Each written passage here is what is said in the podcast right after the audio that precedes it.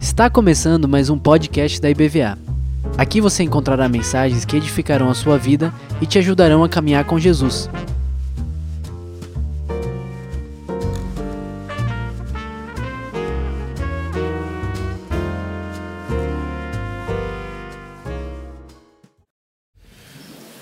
Bom dia, paz do Senhor, meus amados. Muita alegria estar tá tendo o privilégio de abrir essa nova série de mensagens que vai é, por todo ano, né? Nós vamos estar com esse tema, vamos falar sobre as bem-aventuranças. E eu estou responsável, né, por sorte, por estar introduzindo esse tema para vocês nessa manhã eu espero que você esteja contente, esteja vivendo já um 2024 muito bem abençoado, né? E é muito importante que a gente entenda um pouco mais da palavra de Deus, principalmente esses conselhos de Jesus, para a gente também ter um ano abençoado. Bom, o tema que eu escolhi para essa primeira mensagem é a chave para o reino de Deus, exatamente porque as bem-aventuranças, nas bem-aventuranças, você vai achar uma chave muito importante para essa proposta que Jesus nos ofereceu, que é a proposta do reino de Deus. A proposta do Senhor Jesus para a nossa vida é uma proposta de reino de Deus, e a chave é, para esse reino vamos encontrar nas bem-aventuranças. Então, eu estou pretendendo fazer essa manhã, né, é o que eu pretendo, começar contextualizando para você entender em que ambiente as bem-aventuranças se encontram. Em segundo lugar, nós trabalharmos um pouco o significado, porque essa não é uma palavra muito comum, né? nem todo mundo fica falando assim, eu sou bem-aventurado. Né? As pessoas falam, expressam né, na nossa cultura de outra maneira. Então, eu quero trabalhar um pouco o significado da bem-aventurança e falar do tema central, o que é que ela elas vêm nos trazer né, como tema central, que seria a chave, e aí então a aplicação, que é essa abertura da chave, que é esse lugar em que nós podemos é, adentrar, né, a partir do momento que essa chave ela é aplicada. Então vamos fazer uma, uma aplicação a respeito é, disso que nós aprenderemos até então. Eu queria chamar a atenção para as pessoas que estão online que aí embaixo vai estar a dica de três artigos que eu utilizei, inclusive, para trabalhar o contexto e o significado. Então, se você depois, inclusive, acessar, você que está presente aqui, essa mensagem online, você também vai ter acesso à leitura de três artigos científicos que são bem interessantes sobre o assunto. Você pode se instruir um pouco mais. E aproveitar também para o pessoal online, vou fazer uma de youtuber agora, né? Pedir ao pessoal que também se inscreva no nosso canal, que não se inscreveu, ligue o sininho também, se você ainda não ligou para receber as notificações, tá bom? Então vamos lá, vamos ler o texto base que vai nos guiar durante esse tempo, durante esse ano. Abra sua Bíblia lá em Mateus, no capítulo 5, e nós vamos ler dos versos de 1 a 12. Mateus 5, é um texto muito visitado e muito conhecido, mas vamos lê-lo. Diz assim: Verso 1: Vendo as multidões, as multidões, Jesus subiu ao monte e se assentou. Seus discípulos aproximaram-se dele e ele começou a ensiná-los, dizendo: Bem-aventurados os pobres em espírito, pois deles é o reino dos céus. Bem-aventurados os que choram, pois serão consolados. Bem-aventurados os humildes, pois eles receberão a terra por herança. Bem-aventurados os que têm fome e sede de justiça, pois serão satisfeitos. Bem-aventurados os misericordiosos, pois terão misericórdia, obterão misericórdia. Bem-aventurados os puros de coração, pois verão a Deus. Bem-aventurados os pacificadores, pois serão chamados filhos de Deus. Bem-aventurados os perseguidos por causa da justiça, pois deles é o reino dos céus.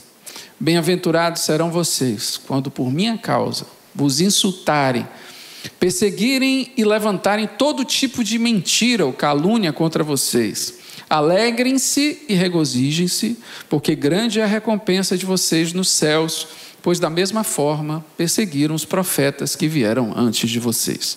Quero convidar você a fechar os seus olhos.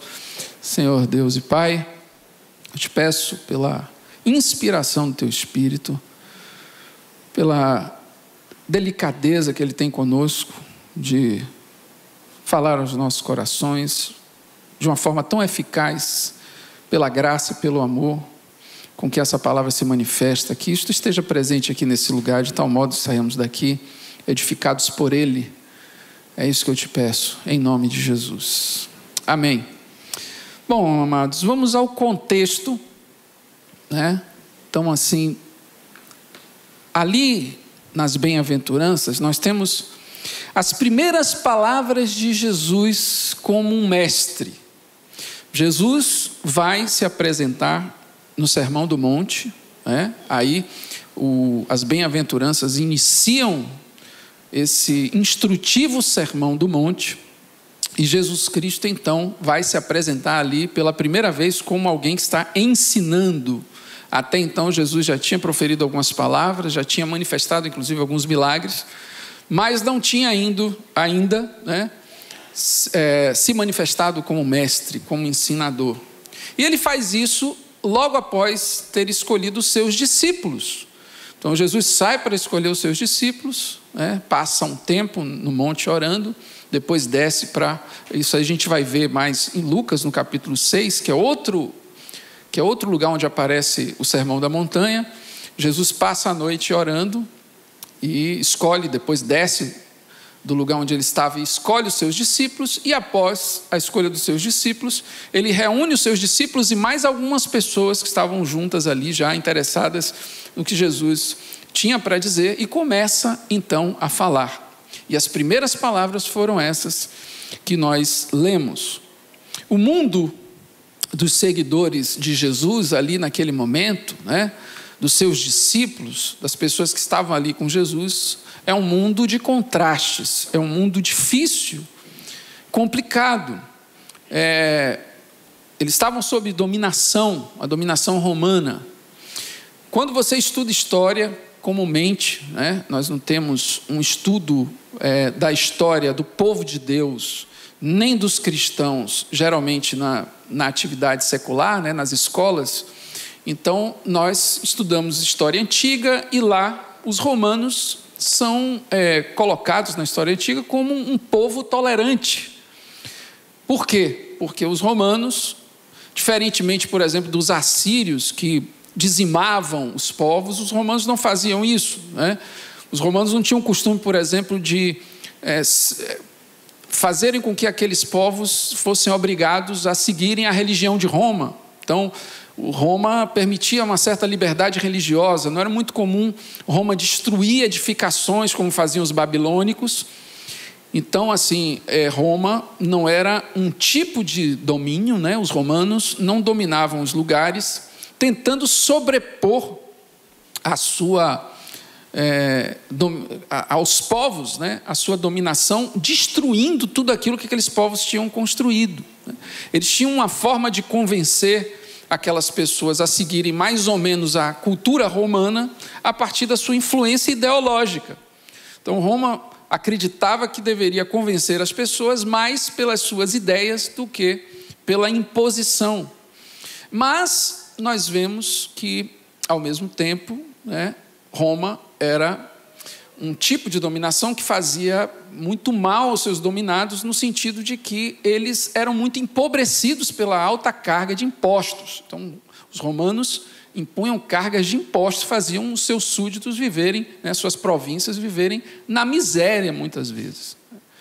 E quem é, resolvesse se, se posicionar contra isso, né, era duramente castigado. Então, o que acontecia quando nós vemos posteriormente aí os romanos perseguindo os cristãos, perseguindo os judeus, não era tanto pela religião, era mais porque eles acreditavam que aquilo que os cristãos diziam, que eles faziam, ou os é, judeus, era algo que poderia causar rebeldia, rebelião no império.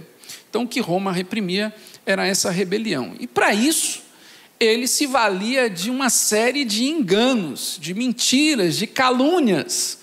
Então, os romanos eram mestres na arte da enganação, né? eram mentirosos, desonestos, gananciosos. E isso gerava, naquele ambiente, uma, uma situação de muita angústia, de muito choro, né? de muita injustiça, miséria, tudo isso que nós vimos. Jesus, ele chega a dizer assim: Olha, a minha paz vos dou, não vou lá dou como o mundo a dá. Jesus quando fala esse versículo, é bastante interessante você compreender isso, ele está se contrapondo àquilo que, está, que era chamado da Pax Romana. Que era a Pax Romana? Era um pacto entre as províncias de Roma para que ninguém se rebelasse, todo mundo fosse ali. Então, e, e em contrapartida, Roma protegia, Roma não deixava que aquelas províncias fossem, por exemplo, invadidas por outros povos. Era uma, Roma é uma espécie de máfia, né? protegia as suas províncias enquanto colocava sobre elas uma alta taxa de impostos. Né? Então, com isso, aquele ambiente era um ambiente de muito engano, né? era uma falsa paz. Por isso, Jesus diz: A minha paz vos dou não a dor como a Pax Romana, como o mundo oferece a você. Junto com isso, né, junto com essa, esse contraste, nós víamos também um outro, esse contraste, digamos assim, no, no, no ambiente sociológico né, daquela época, nós víamos também um contraste muito grande no sistema de fé dos judeus. Havia uma crise de fé muito grande naquela época. Né? Então, assim, para você ter ideia, os, os religiosos da época, Jesus os denuncia constantemente. Você vê Jesus falando: olha, de vós, escribas, fariseus hipócritas, eles queriam viver de aparência, queriam fazer orações muito bonitas, mas o coração totalmente longe de Deus. Então, essa crise de fé também era por conta de, um, de conchavos políticos. Por exemplo, o, o sumo sacerdote, Caifás, à época de Jesus, por exemplo, ele foi escolhido pelos, pela liderança palestina de Roma. Quer dizer, os, os líderes palestinos romanos é quem escolhia um sumo sacerdote. Você veja quanto a religião estava é, é, assim junto com o Estado. Os fariseus, por exemplo, eles só se preocupavam né, em impor as inúmeras tradições, várias tradições orais. Por exemplo, eram 613 novas leis impostas sobre as pessoas né, que vinham da tradição oral, que não estavam na, no, lá em Moisés. Então veja que era uma opressão muito grande religiosa e boa parte também dos, dos judeus. Então a gente coloca aqui, por exemplo, os saduceus, é uma outra seita judaica. Eles não acreditavam mais em milagres. Eles, eles tinham uma influência muito forte da cultura grega, eram muito helenizados e com isso não acreditavam mais nos milagres de Deus, não acreditavam na ressurreição, não acreditavam em um monte de coisa. Então é a crise de fé por conta da incredulidade de um lado, por conta da carga religiosa das obrigações de outro. Era esse o contexto no qual aparece Jesus. Então, aqui, né, crise de fé, eu falei para vocês, no meio da sujeira da crise moral, e do charco da crise religiosa nasce o lírio dos vales, Jesus. Essa imagem é muito interessante do lírio dos vales, porque Jesus Cristo é chamado assim, porque é uma, é uma flor muito bonita que nasce exatamente dos sedimentos das, das montanhas que fazem um charco né, nos vales. E, surpreendentemente, nesse lugar onde não deveria nascer nasce, na, nada, nasce essa, essa planta que é o lírio dos vales. Então Jesus nasce no meio dessa sujeira de crise moral e nesse charco da crise religiosa. E ele traz então uma mensagem clara e necessária diante desse cenário. Ele começa exatamente com as bem-aventuranças. Vamos então entrar no significado disso que chamamos de bem-aventurança. Ah, essa expressão vem da, de uma antiga literatura, que é a literatura de sabedoria na Bíblia. Ah, a palavra de Deus fala muito sobre sabedoria. o livro de Provérbios, muito conhecido por isso, o livro de Eclesiastes. E nós temos uma, uma linda teoria linguística que nos mostra né, onde está localizada, onde está localizado esse ambiente de sabedoria dentro das Escrituras. Se você for ver a sequência do, dos, dos, livros bíblicos, você tem Jó, Salmos, Provérbios, Eclesiastes, depois Cantares de Salomão. Jó é o livro que fala sobre o sofrimento, sobre a angústia. Cantares de Salomão é o livro que fala sobre o gozo, né? sobre a plenitude, a alegria, a felicidade. E no meio, nós temos ali os livros chamados de livros de sabedoria, Salmos, Provérbios e Eclesiastes. Isso é um, isso é um recurso linguístico que os, os, os antigos hebreus utilizavam, chamado de quiasmo. Você tem entre, então, a angústia e o gozo, você tem a sabedoria, o caminho da sabedoria. É assim que é, inclusive, é, é, posto né, em sequência os livros para nos ensinar isso. E Salmos durante muito tempo, foi questionado como um livro de sabedoria, porque ele é um livro poético, né? ele fala de muitas poesias. Mas em Salmos nós temos aí essa palavra, essas palavras é, muito falando sobre bem-aventurança. E é exatamente a presença constante dessa, dessa palavra, bem-aventurança, que faz o livro de Salmos ser caracterizado também como um livro de sabedoria, um livro sapiencial, dentro da literatura sapiencial. Então nós temos lá, bem-aventurado o varão que não anda segundo o conselho dos ímpios, não se detém no caminho dos pecadores. Salmo 1, Salmo 2, 32, 33, 34, 40, 41, 65, 84. Ou seja, eu ia citar aqui até os 146, tem muitos salmos que fala sobre bem-aventuranças e por isso, então, o livro de Salmos é considerado um livro de sabedoria. Então, daí Jesus Cristo tira essa palavra, bem-aventurados. Então, de onde vem né, essa, essa, essa, essa expressão que Jesus usa ali? Vem da literatura de sabedoria da Bíblia. E o escritor do Novo Testamento, que escreve o Novo Testamento em grego, utiliza uma palavra grega, é a palavra bacários, que representa bem mas não completamente. Então, nós vamos ver uma parte do que isso significa, do que a bem-aventurança significa. A palavra Macários é uma palavra muito importante, porque ela representa ser afortunado, ser abençoado, ser abastado, ser completo, sortudo e que recebeu graça. O importante dessa palavra que é utilizada aí e, e, veja quantas expressões ligadas a essa, essa palavra Macários, né, que aparece lá no Novo Testamento. Quando Jesus fala bem-aventurados, lá no grego está escrito Macários. E essa palavra, ela é bastante interessante porque ela tira de circulação a centralidade do homem. Ou seja, esse, essa felicidade, essa bênção, essa abastança, essa completude não viria necessariamente do ser humano, mas de uma bênção, de uma graça divina. Né? Essa palavra anteriormente foi utilizada, inclusive na cultura grega, para dizer assim: quando você é abençoado pelos deuses, você é macários. Né? Então, neste sentido, né, esta pessoa abençoada, abastada, completa, por causa de Deus, é o bem-aventurado, segundo uh, o Novo Testamento. Né? E isso, isso é muito interessante porque toda a cultura grega que vem antes, né, tanto os gregos, Platão, Aristóteles, Platão, por exemplo, acreditava que felicidade era você estar tá no lugar certo.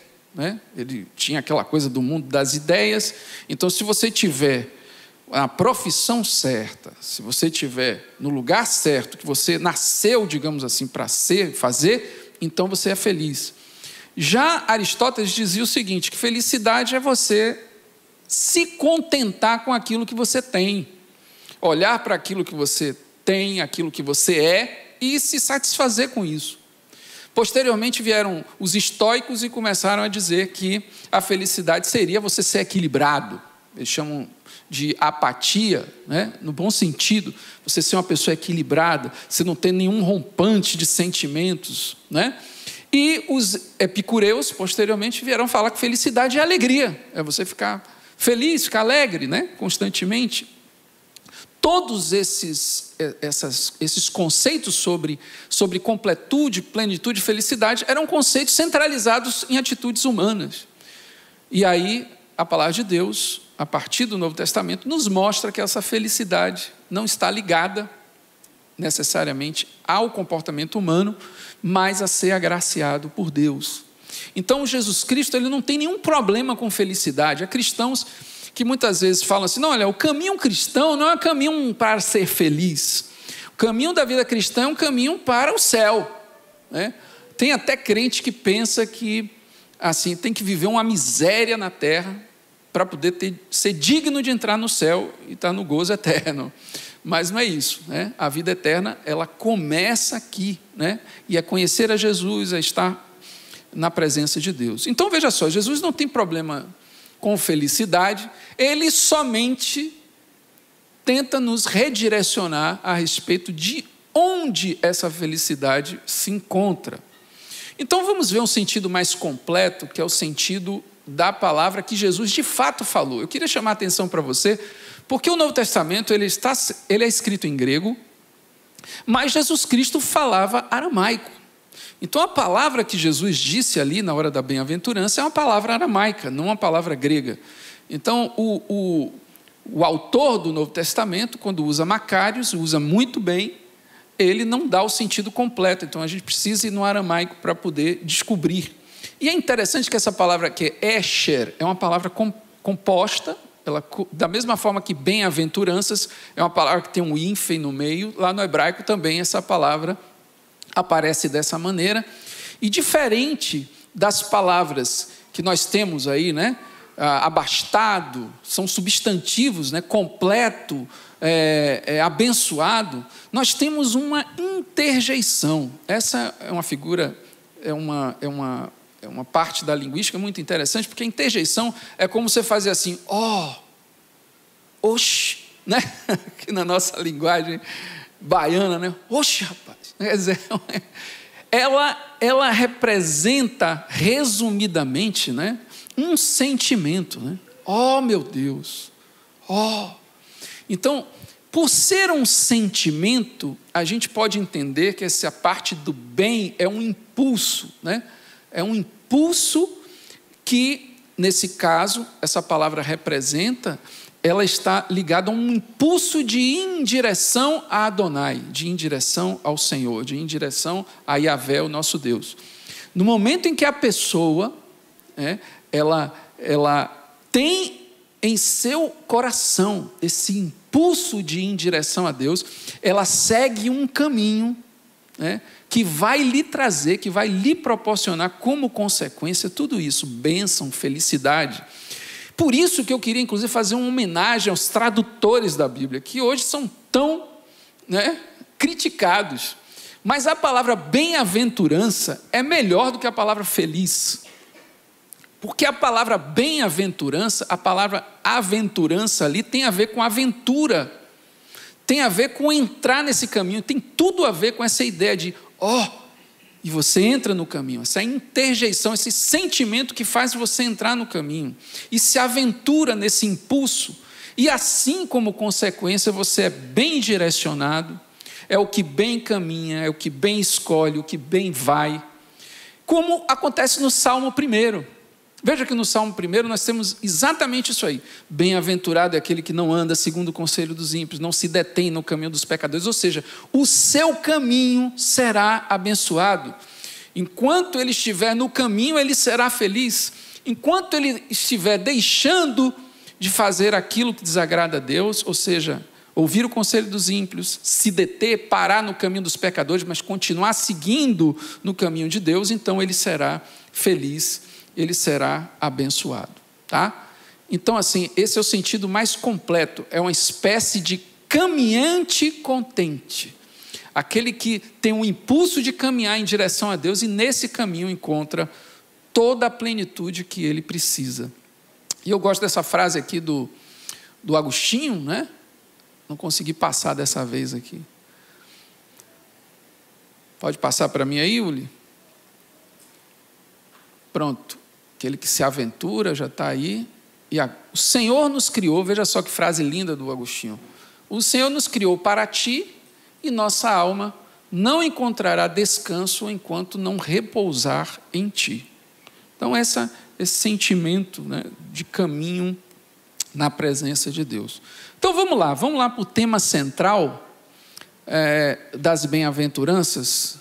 Jesus Cristo ele vai iniciar, como eu disse a vocês, o Sermão do Monte, com as bem-aventuranças. Mas ele não vai só iniciar ali ah, um sermão com instruções, mas ele vai começar a falar sobre essa proposta que eu falei para vocês no início, que é a proposta do reino de Deus.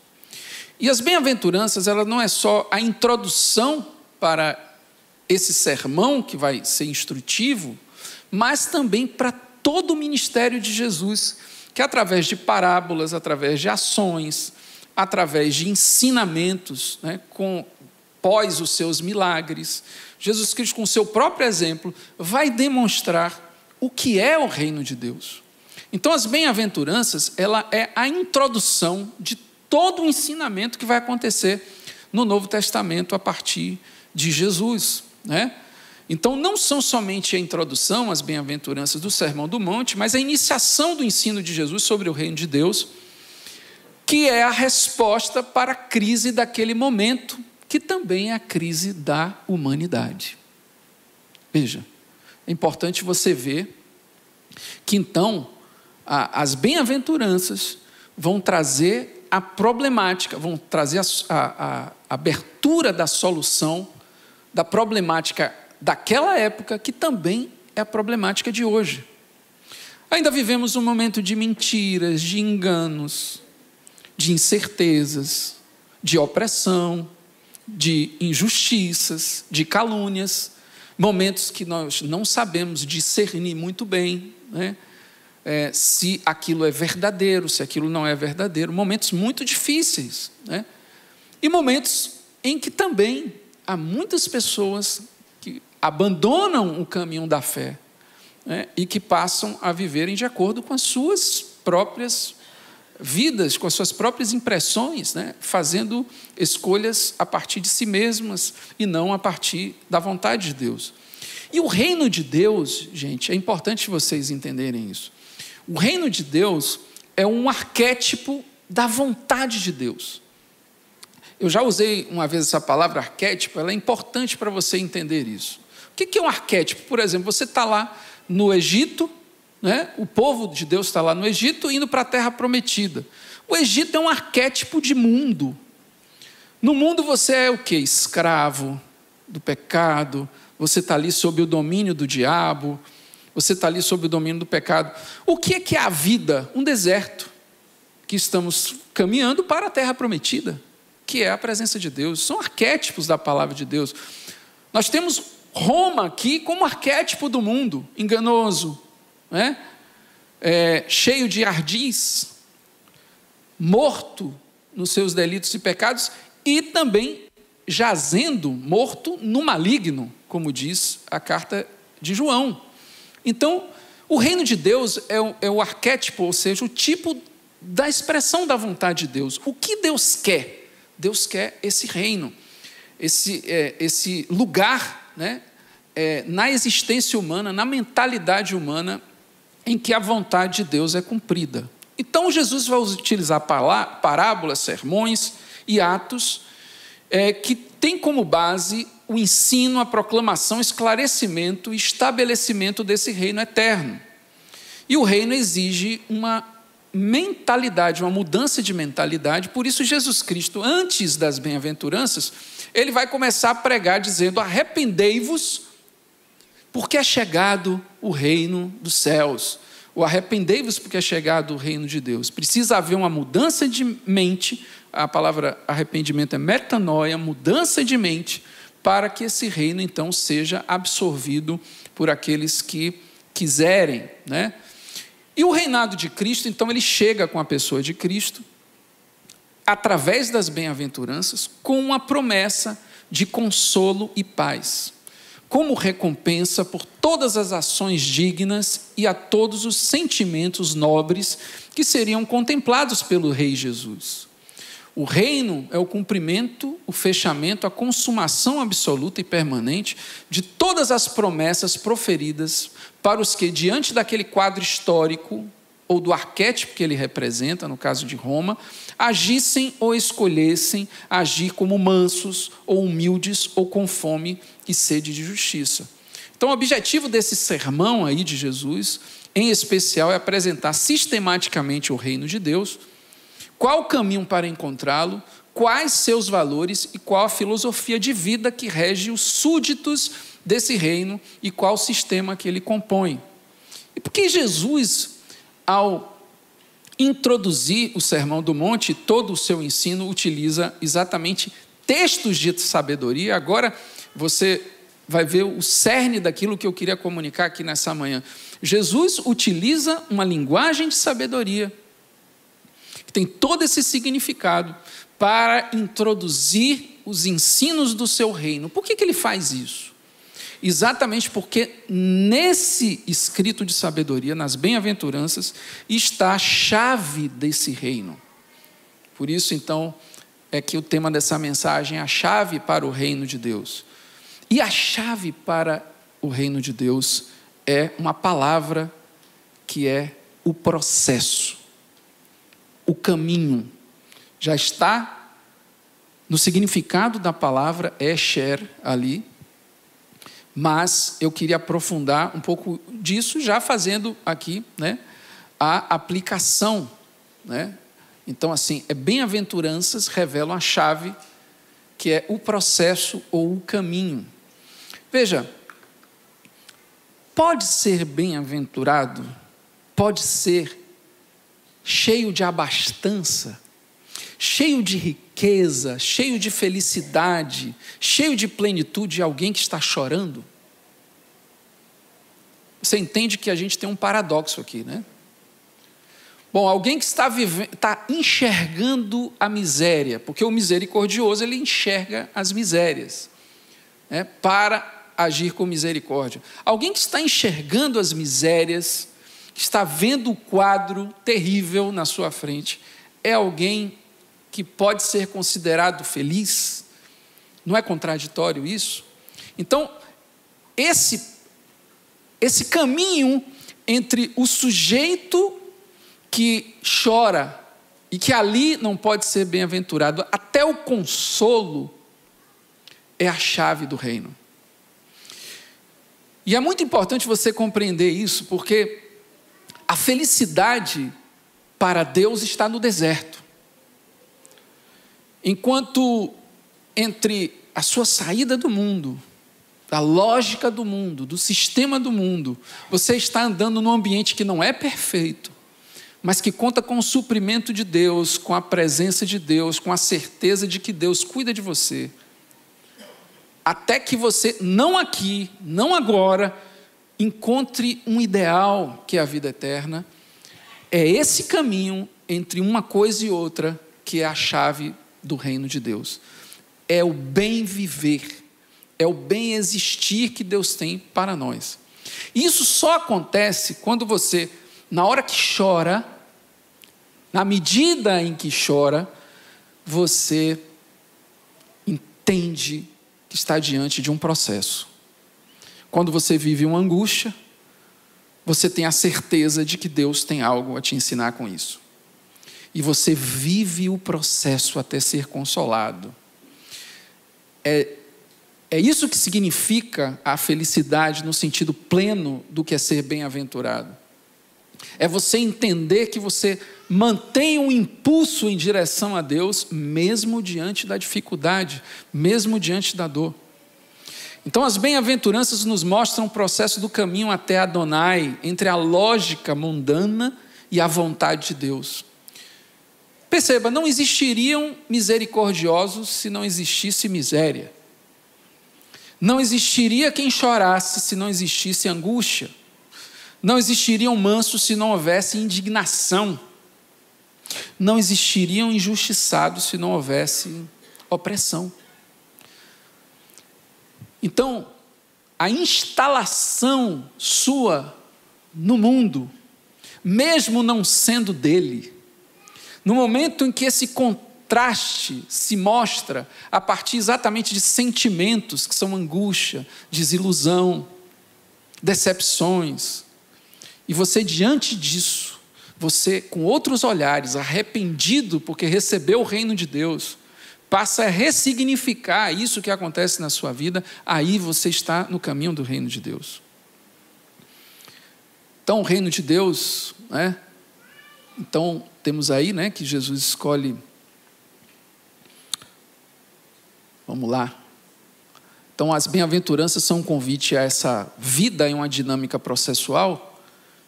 E aí, essa frase é importante para você entender que o reino se manifestou para dar ouvidos ao que ninguém escuta, para consolar o que está sozinho em seu pranto, veio para contemplar os indignados, para acolher os excluídos, para fortalecer os vulneráveis. Mas é preciso, então, como eu comecei a dizer aqui para vocês, né, olhar as coisas de forma diferente. É preciso, é necessário que você desenvolva essa habilidade em Deus de ressignificar as situações que você está vivendo. Né? Eu gosto de dizer uma coisa, porque assim, a nossa vida ela é uma espécie de barco. Pense assim, Pense que, que muitos de nós estamos atracados, muitos de nós estamos paralisados. E eu vejo esse impulso como um, uma ligação de motor. Quando você resolve ligar o motor desse barco. E muitas vezes tem pessoas que, nesse processo de estagnação, quando estão parados ali no cais, no porto, essas pessoas dizem: Olha, eu preciso de uma direção de Deus, eu preciso que Deus faça alguma coisa para eu sair daqui. Mas esse impulso que faz você ligar o motor faz com que lá na frente você diga: Eu já estou caminhando. E por já estar caminhando, por já ter saído desse cais, eu peço a Deus que pegue no leme. E assim Deus faz. No momento que nós estamos caminhando na vida, muitas vezes pela iniciativa de ir em direção a Deus, em todas as áreas da nossa vida. Isso é a fé. A fé é, é o momento do bem, o momento da interjeição, o momento que eu digo assim: olha, eu, eu não posso ficar aqui parado, eu tenho que me entregar, eu tenho que confiar em Deus. E nesse momento, que talvez seja o passo de você vir aqui nesta manhã, que seja o passo de você fazer um propósito na sua vida, de você tomar é, para si a responsabilidade que você precisa realmente viver um, um tempo diferente na sua vida, é o início do caminho para essa plenitude que Deus tem para você. Então você precisa olhar diferente para as indefinições que podem estar acontecendo na, na sua vida. Porque nós precisamos abraçar a felicidade no caminho precisamos abraçar essa plenitude no caminho. É assim que acontece. No sentido do reino de Deus. E essa é a chave para o reino de Deus: é abraçar o processo. É dizer, eu estou aqui, eu não sou desse mundo, mas estou aqui nesse mundo. Vou ter aflições nesse mundo, mas eu aceito esse desafio. E eu quero entregar minha vida na direção de Deus, para que Ele pegue o leme. Eu quero tomar esse passo. Eu abraço esse processo porque eu quero sair do choro para o consolo. Eu quero sair da mansidão para a conquista. Eu quero sair da perseguição para o galardão. Eu quero sair da morte para a vida. Irmãos, muitos estão desistindo nesse caminho. A palavra de Deus nos diz que no mundo nós teremos aflições, e nós vemos também como profecia da palavra de Deus que o amor de muitos esfriaria por conta da multiplicação da iniquidade. Mas eu espero que no seu coração, nesses dias nós vamos estar meditando sobre as bem-aventuranças, você não deixe de ter esse impulso. Que seja esse o seu desejo, que seja essa a sua vontade. Nós precisamos ir contra o sistema do mundo, opor-se a esse sistema mundano e receber com fé essa lógica de Deus, esse reino de Deus que nos vai conduzir de forma uh, segura à verdadeira plenitude.